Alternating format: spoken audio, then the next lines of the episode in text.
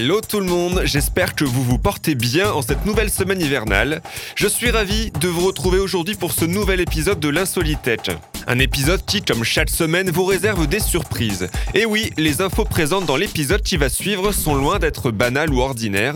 Mais bon, ça vous le savez, c'est d'ailleurs l'objectif premier de cette émission. Vous parler des faits divers un peu fous qui se sont passés ces derniers jours en France et dans le monde. Allez, trêve de blabla, je vous propose de passer directement au top des infos les plus insolites de la semaine. Débutons ce tour d'horizon par une belle histoire qui nous vient des États-Unis. J'ai l'impression de dire ça à chaque épisode, mais promis, je ne fais pas exprès. Laissez-moi vous présenter Paul Drisham, ancien météorologiste de la marine américaine, à la retraite âgé aujourd'hui de 91 ans. Celui-ci a tout simplement retrouvé son portefeuille. Oui, bon. Vous me voyez venir, hein, ce n'est bien évidemment pas si simple. Paul a donc bien retrouvé son portefeuille samedi dernier. Là où c'est fou, c'est que celui-ci l'a récupéré 53 ans après l'avoir perdu en Antarctique. Son bien a donc été retrouvé en 2014 lors de la destruction de la base scientifique sur l'île de Ross, où le marin était stationné en tant que prévisionniste d'octobre 1967 à novembre 1968. Le portefeuille contenait alors sa carte d'identité de la Navy, son permis de conduire, des consignes en cas d'attaque biologique ou chimique et un ticket de rationnement pour la bière. Maintenant, vous allez probablement me demander comment ce portefeuille a-t-il pu être rendu à son propriétaire plus de 6 ans après sa retrouvaille.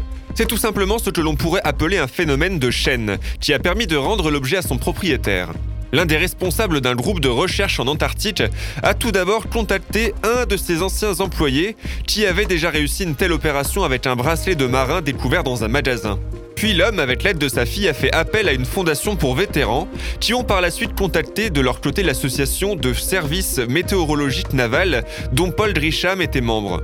Le fameux portefeuille est finalement arrivé à destination ce samedi, pour le plus grand plaisir de notre cher Paul, qui s'est bien évidemment dit très étonné de tous les efforts réalisés pour qu'il puisse récupérer son bien. Aux États-Unis, toujours parlons maintenant du chanceux de la semaine. Il s'agit de Brian Moss, père de famille américain qui a tout simplement gagné à la loterie de l'Idaho jeudi dernier, et ce pour la sixième fois. Si les cinq premières fois les gains n'avaient pas atteint plus de 10 000 dollars, cette fois-ci l'homme a tout de même empoché 250 000 dollars, soit plus de 200 000 euros. Ce propriétaire d'un magasin dédié à la nutrition sportive a expliqué qu'il jouait régulièrement pour soutenir les écoles publiques de l'Idaho. Tous les bénéfices réalisés par notre homme sur les jeux de hasard sont en effet reversés par la suite aux établissements scolaires publics de l'État. Depuis 1989, 961,5 millions de dollars, soit presque 800 millions d'euros, ont ainsi profité aux écoles et universités publiques du territoire. Cependant, cette fois, c'est différent. En effet, Brian a décidé de mettre l'argent gagné de côté pour financer les études de sa fille. Bravo et merci, papa! Retour en France et dans le passé maintenant pour parler d'un fait qui s'est déroulé lors du dernier réveillon du Nouvel An. Un homme de 50 ans a tout simplement tué une peluche Hello Kitty. Oui bon, vous vous en doutez bien, il y a une explication derrière cette phrase. Ivre, le quinquagénaire, voulait faire du bruit pour le passage à 2021. Il a alors sorti une carabine et a d'abord invité son fils de 16 ans à tirer. Puis, il a pris le relais. Malheureusement pour lui, une balle a traversé la fenêtre d'une chambre d'enfant dans un appartement voisin et s'est retrouvé entre les deux yeux de la fameuse peluche. Le doudou était posé sur le lit de la fillette qui, fort heureusement, n'était pas là ce soir-là. Le prévenu tente les excuses à plusieurs reprises, prétextant qu'il y avait du bruit de pétard et qu'il voulait faire du bruit à sa façon. Suite à son tir, sa femme se contentera de lui faire remarquer euh, T'as dû faire une connerie, la voisine est en train de hurler. L'homme a par la suite été jugé pour ses actions et en cours jusqu'à 15 mois de prison, assorti d'un sursis probatoire de 8 mois. Comme le dit si bien la procureure chargée de l'affaire, Heureusement, vous n'avez tué que Hello Kitty. Mais un 31 décembre, lorsqu'on s'ennuie, on regarde la télé, on fait des jeux, mais on ne tire pas la carabine. Un point pour le mammouth Terminons cet épisode par une information insolite animalière. Si vous étiez sur Lyon le week-end dernier, vous avez peut-être eu l'occasion d'apercevoir un nouvel habitant, un peu particulier avec des poils, des grandes dents et une grosse queue toute plate.